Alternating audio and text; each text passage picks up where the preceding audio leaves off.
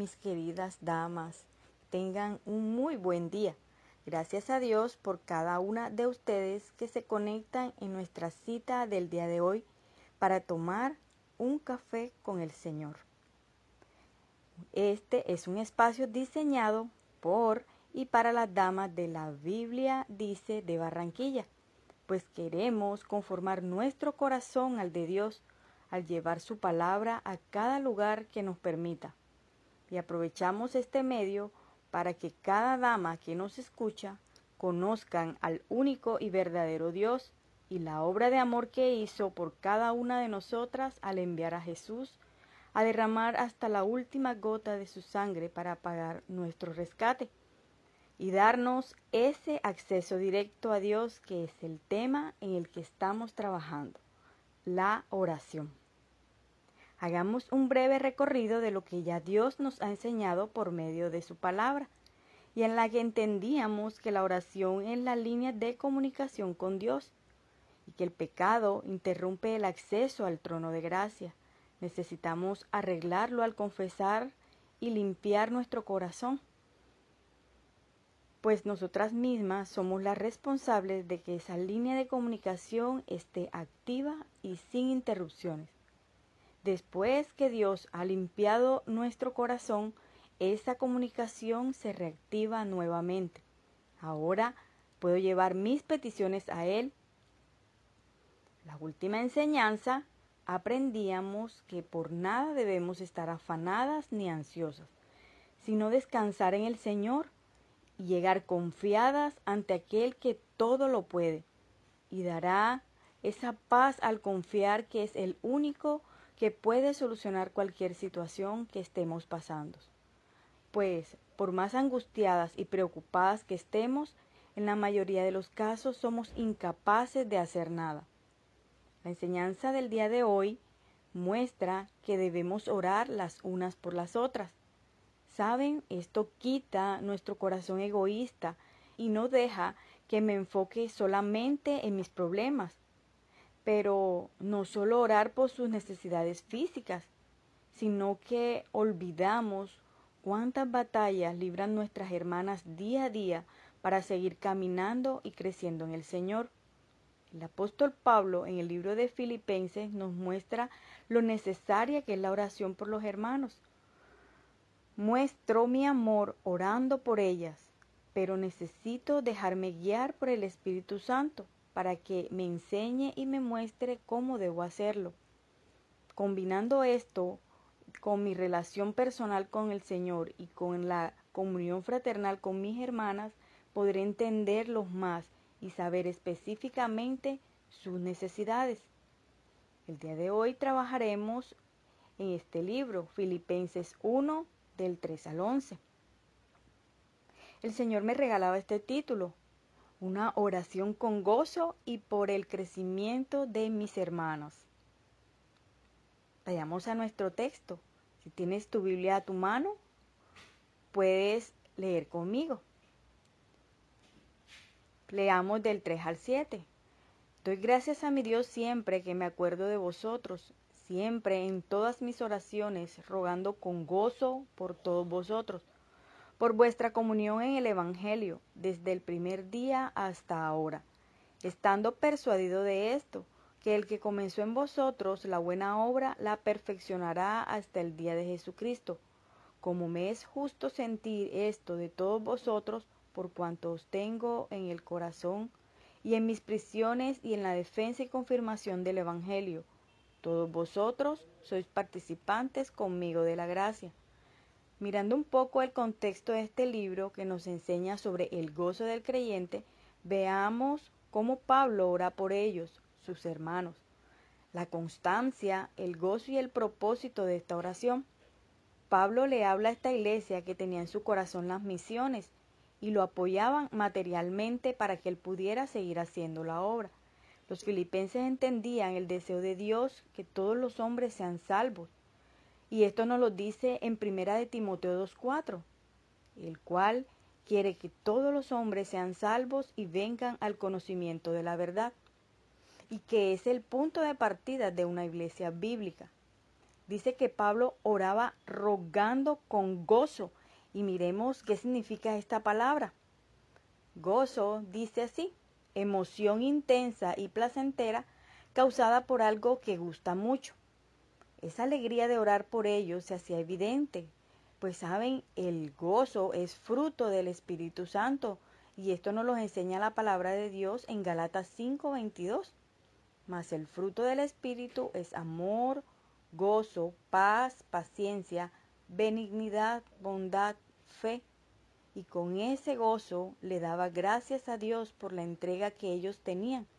Y ora confiado que el Señor completaría su obra en ellos y serían perfeccionados por cuanto los amaba. Era una oración constante, pues le dice que cada vez que se acuerda de ellos, hagámonos una pregunta. ¿Oramos siempre que nos acordamos de nuestros hermanos? El Señor me hace ese interrogante, pues nos une es el amor de Cristo derramado en nuestros corazones para tener esa unidad teniendo la misma mente y el mismo propósito, siendo Cristo el centro de todo. Por eso es tan esencial la oración por nuestras hermanas iglesias, que Dios guarde su obra y podamos juntos cumplirla, orando las unas por las otras. Sigamos en nuestra lectura en el versículo 8. Porque Dios me es testigo de cómo os amo a todos vosotros con el entrañable amor de Cristo Pablo pone a Dios como testigo de lo que dice, pues no es un amor fingido, pues por conocer a Pablo ellos saben que al decirlo es una garantía de su palabra y le muestra de su amor que es entrañable, es decir, profundo del corazón, sincero. Pero todo, pues, porque Cristo es la fuente de ese amor. ¿Estoy poniéndolo en práctica de esa manera? ¿Puedo poner a Dios de testigo del amor hacia mis hermanas? Saben, del dicho al hecho hay mucho trecho, dice el refrán. Pues mi amor por mis hermanos debe crecer todavía mucho más. Necesitamos ejercitarlo cada vez más, ser más disciplinadas en orar, ser mm, constantes en esa oración cada día, cada vez que nos acordemos de ellas. Eh, una forma de hacerlo puede ser hacer una lista de estas hermanas por quien vayamos a orar y por lo menos una obra hermana de nuestra iglesia. Preocúpate por averiguar sus necesidades y ponte manos a la obra. Orar al Señor por su crecimiento para llegar a tener la misma mente, pues Dios sí es testigo si me acuerdo o no de ellos. Ahora, la oración muy específica por el crecimiento de mis hermanas. Sería nuestra última parte. Miremos del 9 al 11. Y esto pido en oración que vuestro amor abunde aún más y más en ciencia y en todo conocimiento, para que aprobéis lo mejor, a fin de que seáis sinceros e irreprensibles para el día de Cristo, llenos de fruto de justicia que son por medio de Jesucristo para gloria y alabanza de Dios ¿Cómo debe ser mi oración? ¿Qué es lo que debo pedir exactamente por, eh, por cada una de mis hermanas? Bueno, esto es lo que Pablo nos enseña en, este, en estos dos pasajes. Que su amor abunde, que crezcan cada día en el Señor, que abunde más en ciencia y en todo conocimiento, pues esto proviene de Dios y de su palabra, que estén metidas en su palabra cada día, para que aprueben lo mejor, Saben, crecemos a través de ese discipulado para tener los sentidos ejercitados en el discernimiento del bien y del mal, y así no ser engañadas y tomemos decisiones sabias y correctas. También para que sean sinceros y irreprensibles, para que nadie juzgue a nuestros hermanos ni a nosotros en esta tierra, pero también el día que nos presentemos ante nuestro Dios llenos de fruto por medio de Cristo a través de su obra, ese fruto de carácter, porque Él ha moldeado cada día nuestras vidas a la semejanza de la de Él. Y también ese fruto de alma por llevar su salvación a otros, que seamos instrumentos en sus manos.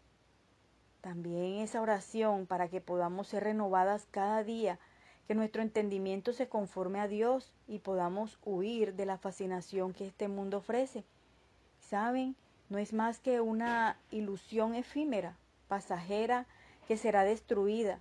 En cambio, el crecimiento en el Señor nos llevará a enfocarnos y vivir en lo que en realidad vale la pena.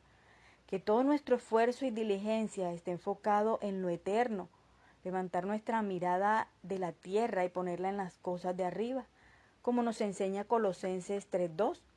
Poned la mira en las cosas de arriba, no en las de la tierra. El Señor quiere usarnos como iglesia. Por eso, mis queridas hermanas, no es hacer cualquier oración, sino una llena de su voluntad. Es tan vital el crecimiento de todos nuestros hermanos y hermanas. Pero ese crecimiento lo da Dios y esa es la clave. El crecimiento viene de Dios. Él es el que produce hacia el querer como el hacer por su buena voluntad. Por eso es necesario que sea a Él a quien roguemos los unos por los otros. Mis queridas hermanas, necesitamos crecer en nuestra oración para que seamos transformados y útiles en la obra del Señor. Debemos orar por todos, desde esos nuevos bebés en Cristo hasta por nuestros pastores y líderes. Cada uno necesita nuestra oración para seguir creciendo y conformarnos cada vez más a nuestro Señor, para que seamos fortalecidos cada día. Sabes, amiga, tú que nos escuchas por primera vez y no tienes una relación personal con el Señor, sabes, no puedes orar porque estás separada de Dios.